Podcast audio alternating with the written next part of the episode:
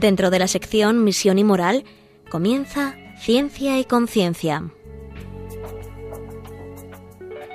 Un programa dirigido desde Valencia por Mari Carmen Mateu.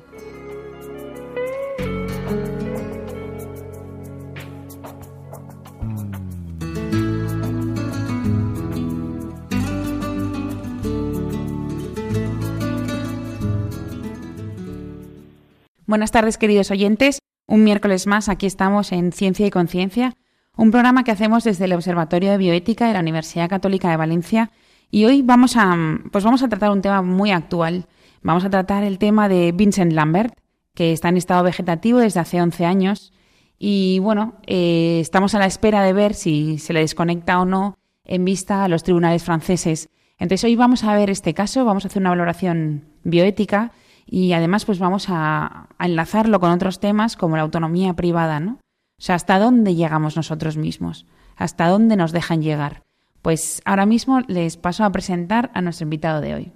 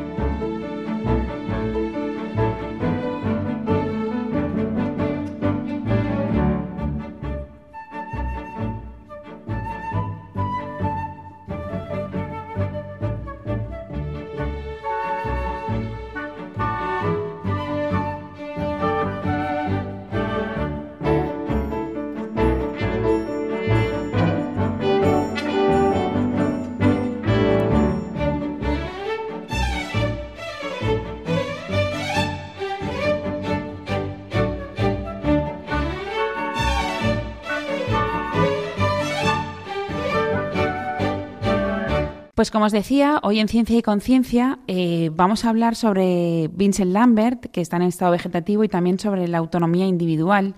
Pero para eso tenemos con nosotros a Gloria Casanova. Buenas tardes, Gloria. Hola, buenas tardes. Ella es doctora en filosofía y además es profesora del máster de bioética y también es profesora del Instituto Pontificio Teológico Juan Pablo II en Ciencias del Matrimonio y Familia. Y como recordaréis, hace un programa o dos estuvo también con nosotros haciendo también otra valoración y hablando sobre la eutanasia. Eh, y por eso le hemos pedido hoy que también esté con nosotros para hacer esta valoración. Em, hoy, pues la verdad es que nos ha gustado em, coger ese tema muy actual porque ahora mismo estamos pendientes de la decisión de los tribunales, porque como sabéis, em, este hombre tuvo un accidente de tráfico en el año 2008 y quedó en estado vegetativo.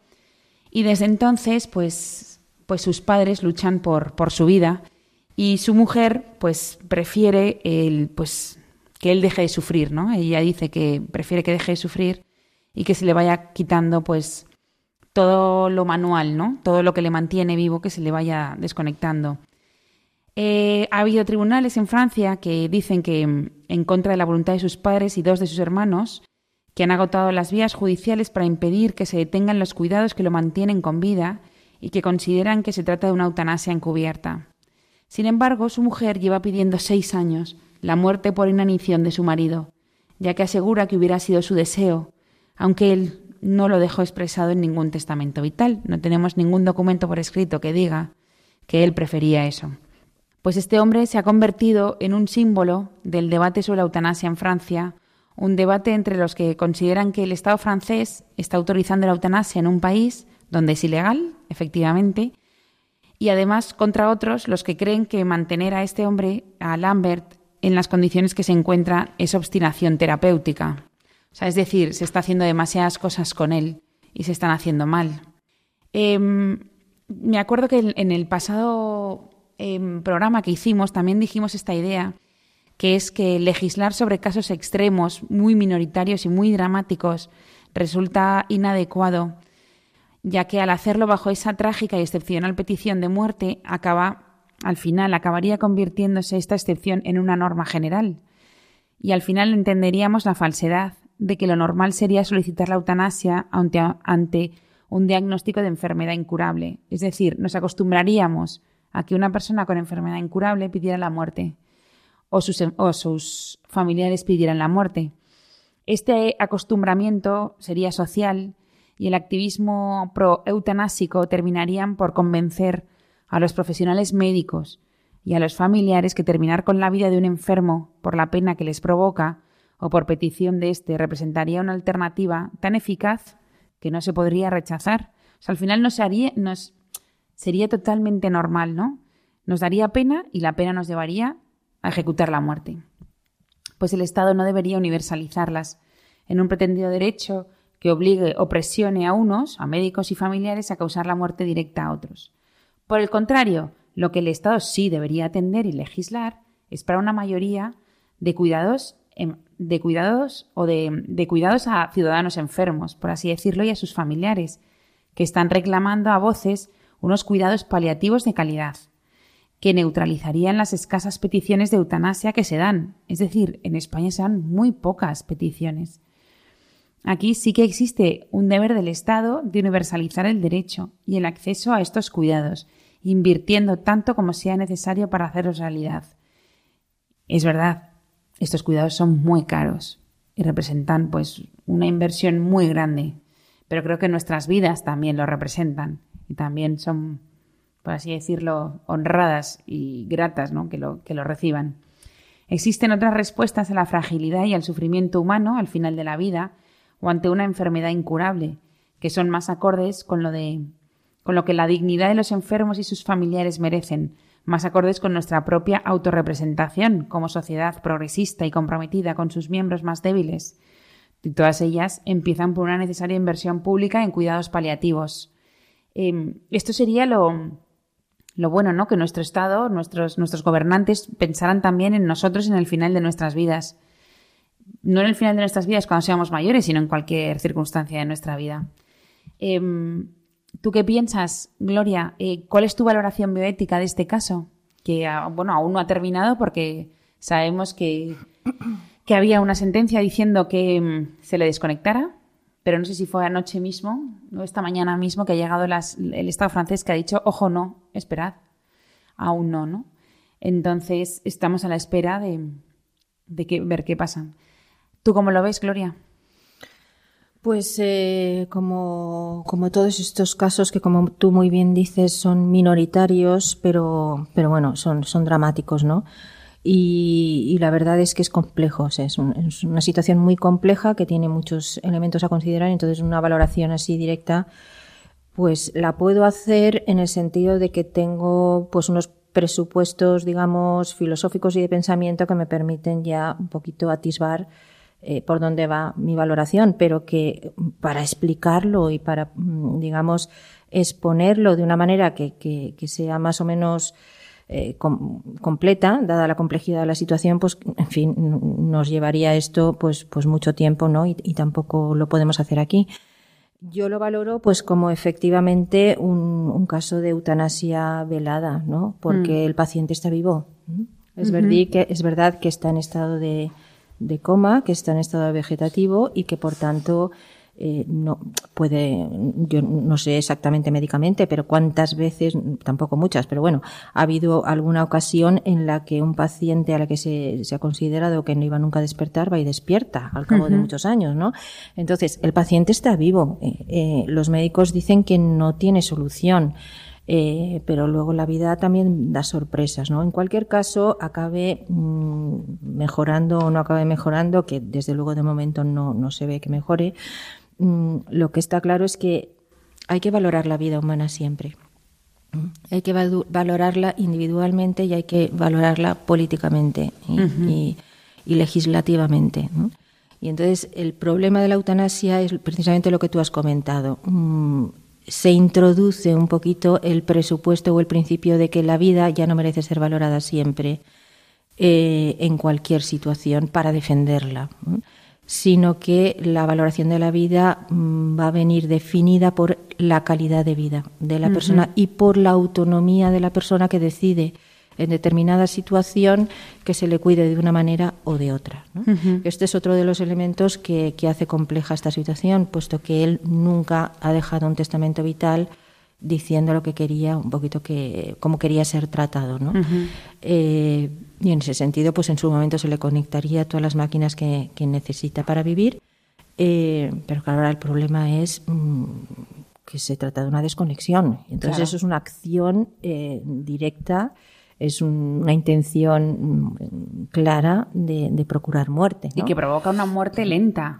Porque claro, lentamente irá muriendo. Hombre, por inanición. Claro, por, por deshidratación, por mm. quiero decir, eso también tiene su, digamos, punto de crueldad, porque por mucho que tú cedes al paciente, quieras que no, pues es una es una falta, digamos, de atención, ¿no? La, la, muerte va, va, a provenir precisamente de esa falta de atención, ¿no?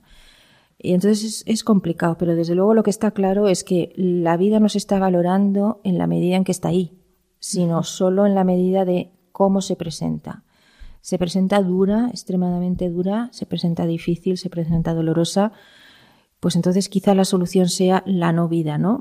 Pero no la no vida de una manera neutra, sino con una acción previa de matar, ¿no? De quitar vida. Y claro, eso es, eso es lo peligroso. Mm. Lo peligroso es que, como tú muy bien dices, eh, se va a poner al mismo nivel eh, la muerte que el cuidado paliativo. Mm. El procurar muerte por compasión que el cuidado paliativo. Aquí en este caso también hay otra situación muy a tener en cuenta y es que es verdad, nos tenemos que fiar de lo que dice su mujer, ¿no? Su mujer dice que él hubiera preferido pues que se le desconecte y que se le deje morir. Mm. Pero claro, desde un punto de vista antropológico, yo que me dedico también al tema de familia, pues, eh, y sobre todo en un contexto, porque sí, en el fondo todo esto viene fundamentado por la antropología filosófica eh, cristiana o teológica cristiana, ¿no?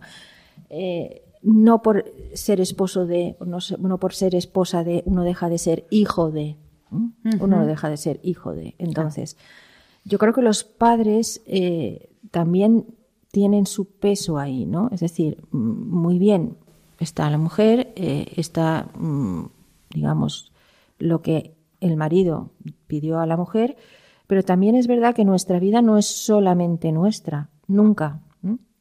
De hecho, venimos a la vida de manos de otros y nos vamos de esta vida de manos de otros. Entonces, eh, la vida nunca es solo de uno mismo. Eso es un concepto de, vida humana individualista, que en el fondo no es real.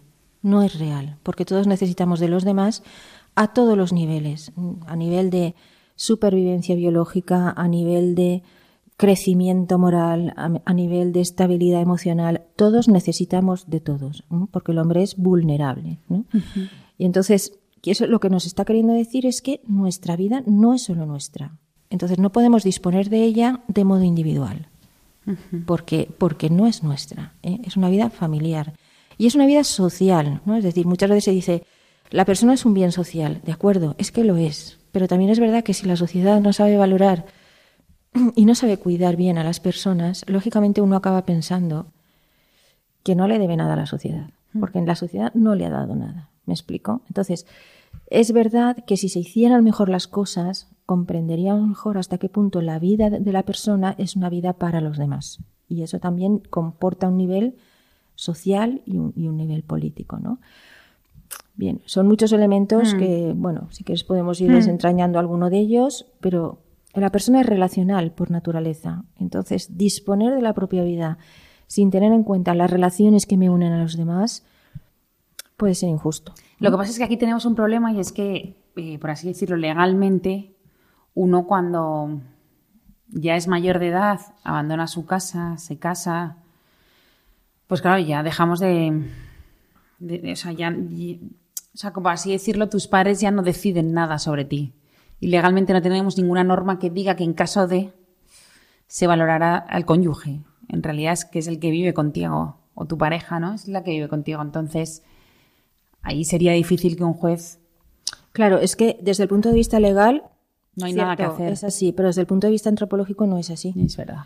Es decir, tú te casas y sigues siendo hijo de Hmm. tus padres. Y, entonces, mm, esa visión que tenemos, que aparece muchísimo, y yo me río mucho con las películas americanas, porque Hmm. desde hace muchos años resulta que los protagonistas nunca tienen un padre, una madre, una suegra, un primo, un hermano pesado, nunca. Siempre son él y ella, el niño, la niña o los que sean, viven en una casa ideal en un barrio y resulta que ella se cae de la escalera, se queda inconsciente y la película y la trama, la trama va de misterio, de que nadie se entera de que ella está ahí moribunda o que está escondida en un cuartito porque ha entrado el, el ladrón, porque claro, como, como su marido se ha ido de, tra- de trabajo y, y- ya volverá, y el niño se ha ido no sé qué, de campamento y ya volverá, pero vamos a ver, no, No. tiene una madre que llame a casa y que vea que su hija no le, le contesta, y no tiene, no sé, un primo que va a pedirle dinero y no Sí, sé, me explico. sí. O sea, que es que Como son- tenemos todos que de repente aparece no Exacto. sé quién en casa. Exactamente. Entonces, esa visión no es real,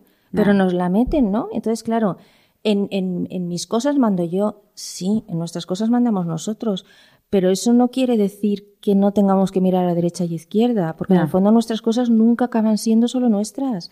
Siempre son logros de todos, siempre todos están allí implicados y hemos llegado a donde hemos llegado porque los demás nos han promocionado, Total. porque nos, nos han estado ayudando. Hmm. Entonces, olvidar eso completamente, mm, no, yo creo que no es justo. Será justo legalmente, pero desde el punto de vista ético, moral o antropológico, No lo es. Eh, responde a una antropología individualista que es la que es verdad, que, que predomina en estos, en, nuestros estados cada vez más laicos o más laicistas incluso, ¿vale?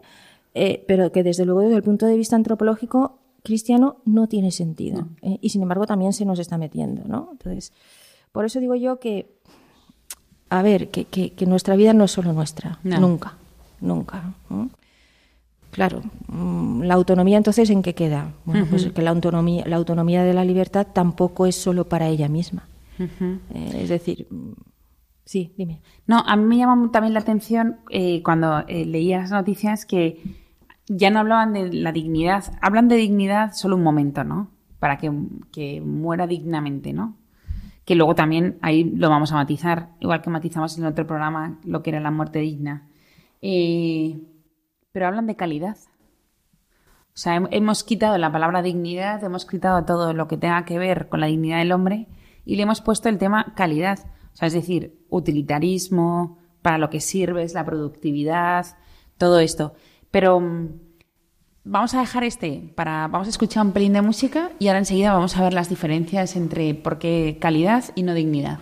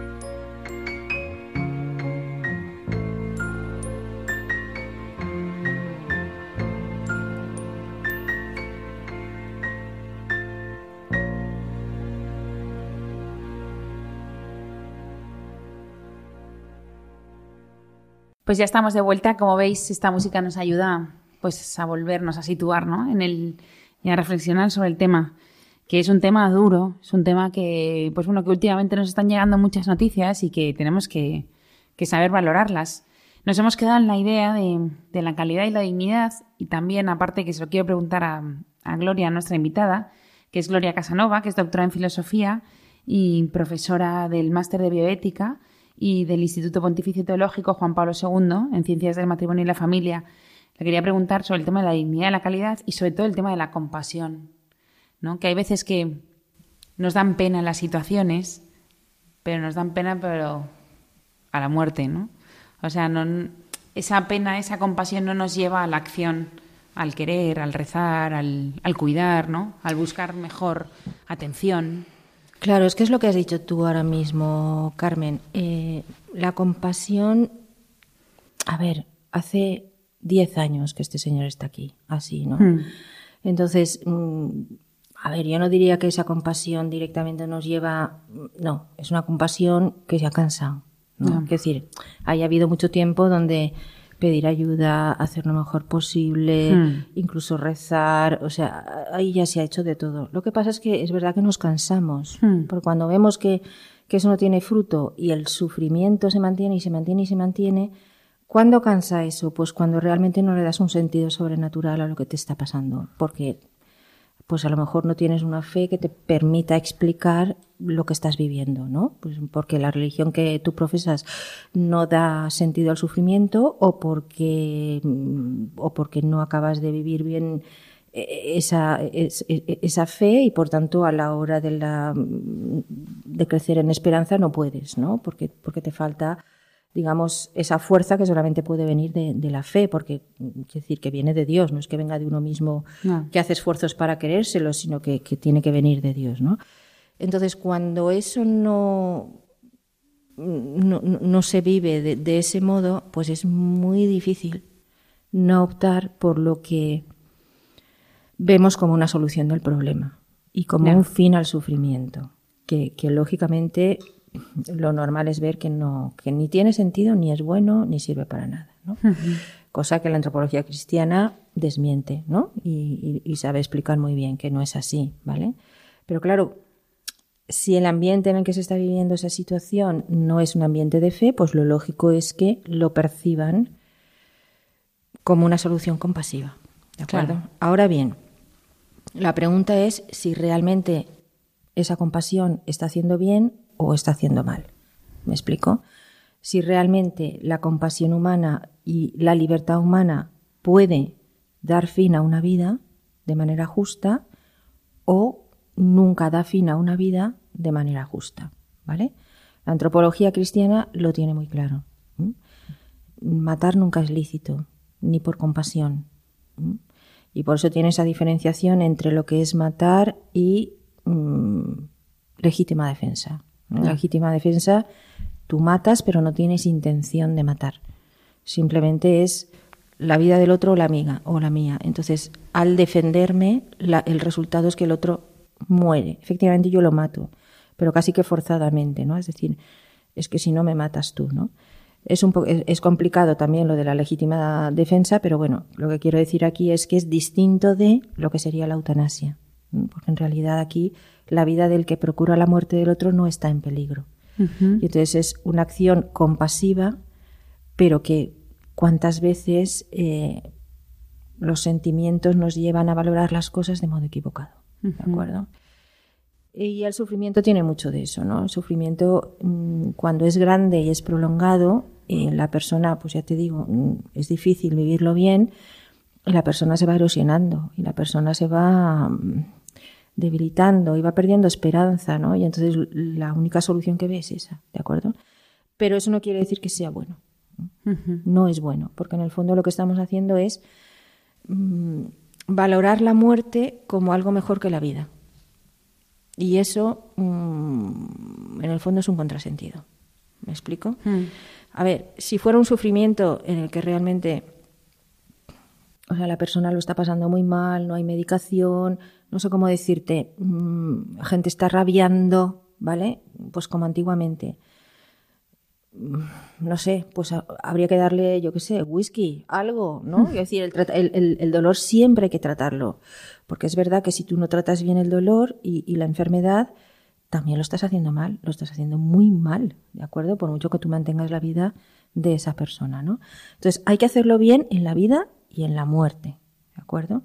Y para hacerlo bien en la muerte, eh, a ver, la antropología cristiana lo dice muy bien, eh, hay que cuidar al enfermo y hay que ayudar a morir. Ayudar a morir no es matar, es acompañar y es dar todo lo que la persona necesita para que siga viviendo con la mayor calidad de vida posible hasta que muera. ¿De acuerdo? Y eso es distinto. Eso es distinto. Entonces, eh, claro, el problema es ese, ¿no? Que la compasión a veces nos puede llevar a pensar que hacemos bien las cosas, cuando muchas veces los sentimientos nos llevan precisamente a tener una visión un poquito nublada, ¿no? Claro. De lo que tenemos delante. Entonces hay que ser realistas e intentar ver las cosas en lo que son, en lo que son, por mucho que nos afecten. Lo que pasa es que en este caso, pues es verdad que son 10, 11 años ya. Claro. Y entiendo el cansancio, entendemos, claro, claro, que sí. Claro. Porque, eh, claro, te pasa esto y, y, a por todas. Pero fíjate, fíjate que, mm, en eso los cristianos tenemos mucha suerte. Y es que nos hemos dedicado a buscar modelos a lo largo de la historia y tenemos mártires. Hmm. Tenemos mártires de todo tipo. Quiero decir, tenemos esperanza, tenemos luz, tenemos camino y tenemos la fuerza de la gracia para poderlo recorrer. Entonces, agarrémonos a eso y recemos por los que no tienen estas herramientas, no porque no se les ofrezcan, sino porque no las ven como no las ven, no las pueden trabajar. Claro. ¿Eh? Entonces, pues es una pena. Yo creo que hay que tener compasión también con las personas que piensan que lo mejor es procurar la muerte de su familiar que está en esa situación. Pues son también muy dignos de compasión. Decir, bueno, tienes que tienes un sufrimiento tan grande y te sientes tan solo y tan desesperanzado que solamente ves esta solución. Eso es muy de, generar compasión por esa persona, ¿no? Y luego el otro punto que queríamos ver ahora era el tema de la dignidad y la calidad. Claro que en estas noticias siempre se habla de calidad. Claro. Pero ¿qué calidad? Claro. A ver, el tema de la dignidad es un tema que, como tantas otras palabras en nuestro mundo de hoy, está muy devaluado. ¿no? Es decir, es un término que está muy devaluado en el sentido de que tiene tantas significaciones como uno le quiera dar. Igual que la palabra amor, por ejemplo. ¿no? Entonces, y no es así. O sea, el concepto de dignidad es un concepto que nació eh, con un sentido muy concreto y muy fuerte. Entonces, ¿qué, se, ha, hecho? Se ha ido vaciando de sentido en los últimos siglos. Se ha quedado la palabra, pero no significa lo que significaba. ¿Qué significaba? La palabra dignidad indica un valor que es innegociable, que es absoluto, que es personal. Donde hay una persona hay dignidad. Como la persona es imagen y semejanza de Dios, ese valor de esa persona es infinito. No porque la persona sea infinita, sino porque el amor que Dios ha puesto en esa persona es infinito. Por tanto, el valor de que, cada uno tenemos en ese sentido es, es total, ¿no? Y no es negociable, porque es como negociar con la intención de Dios a la hora de crearnos, ¿no? Ese es el concepto de dignidad. ¿Qué ocurre? Que ahora se entiende por dignidad valor relativo. ¿Relativo a qué? A la calidad de vida. Entonces hay vidas que son más dignas de ser vividas que otras, dependiendo de el nivel de sufrimiento que haya en unas y en otras, ¿no? Cuando el sufrimiento es extremo, la calidad de vida baja porque no puedes hacer lo que tú quisieras hacer y lo que se supone que hemos nacido para hacer, ¿de acuerdo? Digo se supone porque hemos nacido para todo. Hemos nacido ah. para trabajar, pero también para estar en paro y también para eh, pecar y también para levantarnos y también para eh, eh, tener un hijo y también para enterrar a un padre y hemos nacido para todo, para todo, ¿no? Pero parece que solamente hemos nacido para que las cosas vayan bien, ¿no? Y eso mm. es imposible. En la vida del hombre eso es imposible, porque porque es verdad, porque porque porque porque todo está ahí, ¿no? entonces qué ocurre que la calidad de vida es importante, pero no es tan importante como la dignidad. Nunca puede ser tan importante como la dignidad. Y cuando hoy en día se habla de dignidad como según calidad de vida, claro. en el fondo ya no hablamos de dignidad. Porque si la dignidad era un valor innegociable, absoluto, total, y resulta que lo estamos relativizando, usamos la palabra, pero no es dignidad. De manera que cuando decimos que una vida no es digna de ser vivida, estamos diciendo que la nuestra tampoco lo es. Porque aquí o todos somos dignos O ninguno. o ninguno es digno. Pero lo que pasa es que decimos este, este y este no son dignos. Eh, Yo sí. Claro, entonces, claro, es verdad eh, que la vida es mucho mejor, más fácil de, ver, de, de ser vivida, pues cuando las cosas van bien. Pero claro, la vida es una cosa muy seria y muy gorda. Y cuando las cosas van mal, también tiene su sentido, tiene su finalidad, tiene su, tiene su luz, también Hmm. tiene su luz. Lo que pasa es que, claro, es una luz que, que- que cuesta más de ver.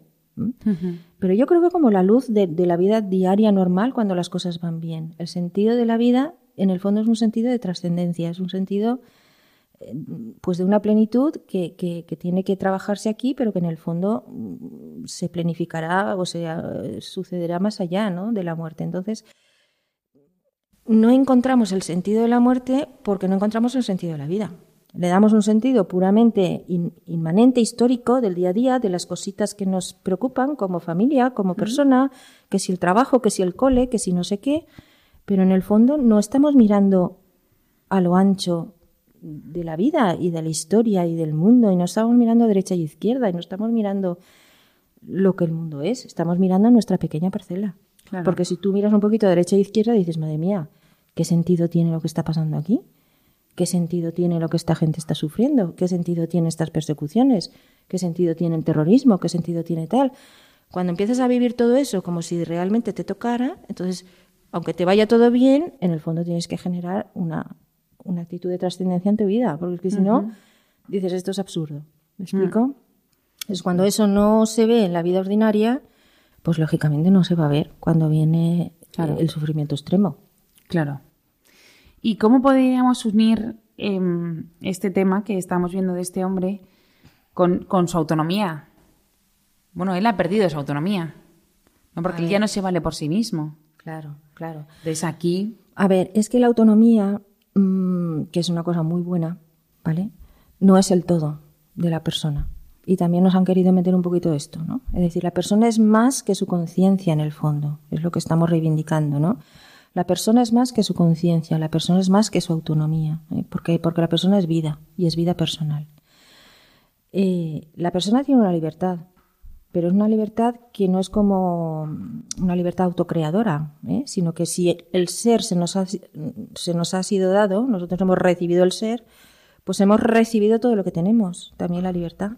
Por tanto, la orientación de nuestra libertad tiene que mirar al pasado, tiene que ser responsable con su origen, porque tiene que ser agradecida al origen. Cuando la libertad deja de mirar al pasado y de sentirse recibida y querida y orientada en un determinado camino, deja de hacer eso y empieza a autodefinirse solamente desde los propios intereses, esa libertad se convierte en lo que modernamente se entiende como autonomía, ¿vale? Y parece que es una libertad de pleno derecho. Parece que es una posición individual ante la vida, la existencia, las cosas, absolutamente mm, privativa de cada cual y de pleno derecho. ¿no? Entonces, claro, eso como deseo, pues se puede entender, pero desde luego no es realidad. ya. ¿eh? Es un deseo equivocado de la libertad, de, de que quiere ser absolutamente autónoma, perfecta y no deberle nada a nadie, pero que en el fondo eso no responde a lo que somos. Vamos a hacer, si te parece, Gloria, vamos a escuchar un poco de música que nos centre otra vez, que nos ayude a reflexionar este tema y seguimos enseguida con el tema de la autonomía individual, que es muy interesante.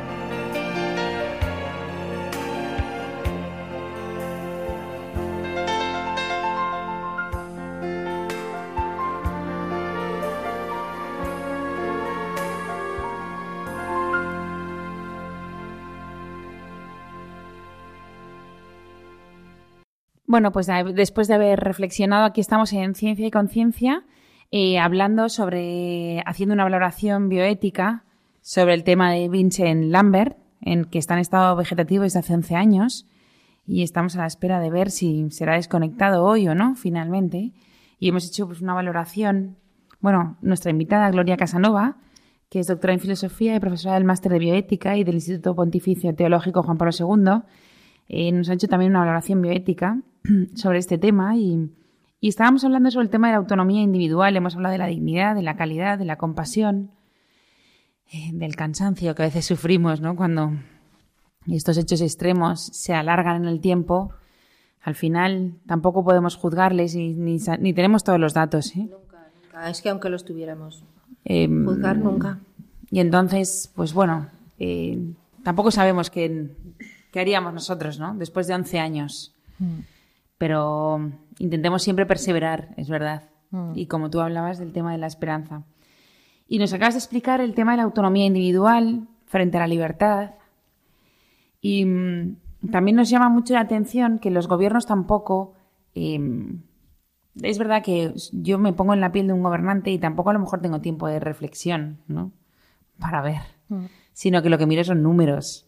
O lo que miro es algo pues sí, efectivamente, eh, parece que muchas veces los legisladores pues están ocupados de, cosas muy serias y a lo mejor no tienen posibilidad de estar eh, pues informándose bien acerca de situaciones concretas eh, que, bueno que de, repente saltan y que y que a todos nos pilla un poco con, con el pie cambiado, ¿no?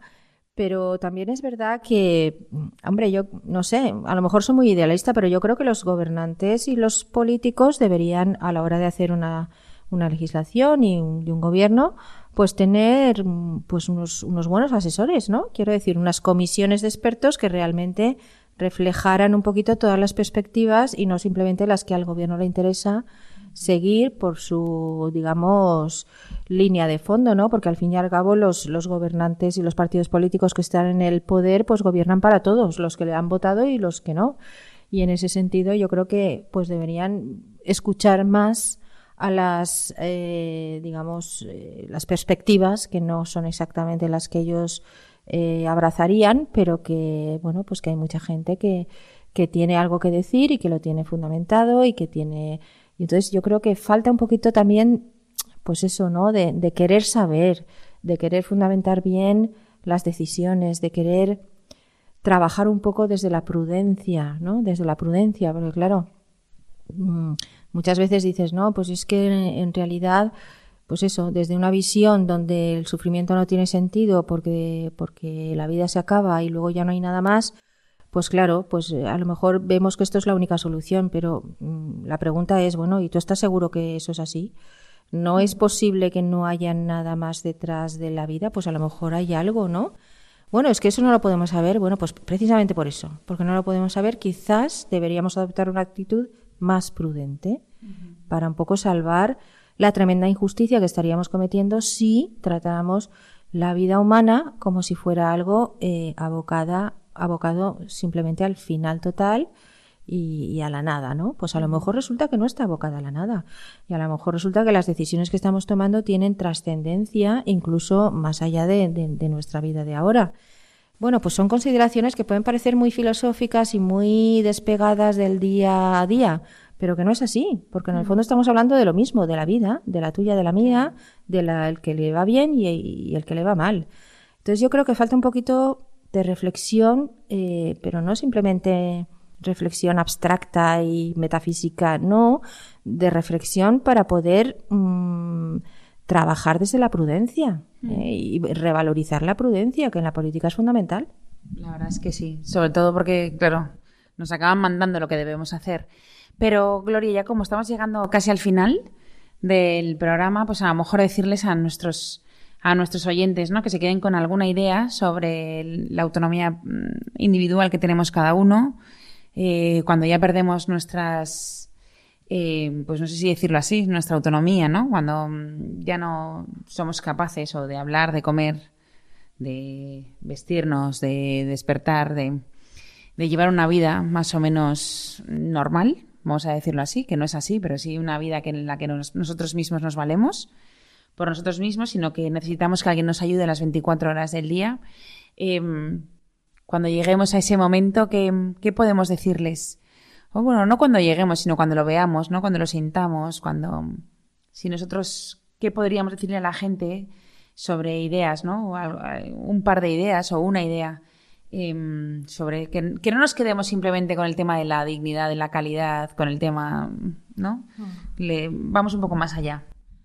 Pues fíjate, eh, ¿qué les diríamos? Pues yo les diría que ya hemos pasado por ahí. Es que ya hemos sido totalmente dependientes. Es que nos han tenido que dar de comer, nos han tenido que cambiar el pañal, nos han tenido que llevar al médico, nos han tenido que... nos han tenido, ¿no? Mm. Entonces, Quiero decir que eso es una situación que efectivamente la diferencia entre ser un bebé al que le hacen todo eso totalmente dependiente y ser un anciano o una persona muy enferma que necesita también que le hagan todo eso, la diferencia está en el sufrimiento. En el primer caso es una alegría, en el segundo caso es un sufrimiento, porque ves que la persona que está en esa situación es una persona doliente, ¿de acuerdo? Entonces, realmente no es que no, sea una vida digna, porque la vida digna es siempre, ¿no? Entonces, eh, se trata de ver y de valorar un poquito mm, lo que somos, independientemente de cómo estemos, ¿no? Somos seres humanos, nacemos de las manos de unos, morimos de las manos de otros, y por tanto, lo importante ahí es el acompañamiento humano. Lo importante ahí es Mm, el sabernos nosotros, el que no estamos solos, el que nadie es para sí mismo del todo, el que somos también para los demás. Intentar desde ahí eh, encontrar una buena base para, para justificar esto o para, eh, para ponerle patas a esta experiencia, ¿no? Y las patas es que mm, somos, un seres, somos seres de trascendencia. Es que lo somos. Luego podemos creerlo o no creerlo, pero serlo lo somos. Entonces, yo intentaría eh, pues dar una palabra de esperanza en el sentido de que mm, todo tiene su sentido y mientras lo descubramos del todo, lo importante es que nos apoyemos en la vida ¿eh? y que si necesitamos apoyarnos para, para morir bien, que nos apoyemos, pero que nos apoyemos para morir bien, no para matar. Eh, no sé. Pues muchas gracias, em, Gloria, por haber estado con nosotros. nos quedamos con unas buenas ideas, ¿no? Con la idea del somos, no estamos, sino que somos. Y sobre todo también con la idea de que en cualquier momento de nuestra vida es digna. Nuestra vida es digna de por sí, porque es, y no porque está aquí viva o no, sino porque es. Con lo cual, Em, esta vida digna nos lleva a una muerte digna, sea como sea esa muerte. Porque es, ¿no? Y entonces simplemente que no busquemos ese juego de palabras de muerte digna, sino una muerte sin dolor, que es lo que todo el mundo queremos, ¿no? No sufrir, no ser dolientes, como tú decías. Y que nada, nos quedamos con esta idea, que muchas gracias por haber estado con nosotros. Y nada, te esperamos aquí más veces. Y a todos vosotros os, nada, os oímos, os vemos en 15 días. Y muchas gracias a Fernando, que hoy ha sido un, día, algún día contaremos cosas y anécdotas que nos van pasando cuando, cuando hacemos el programa. Muchas gracias Fernando por haber hecho posible este programa de hoy y nos vemos en 15 días.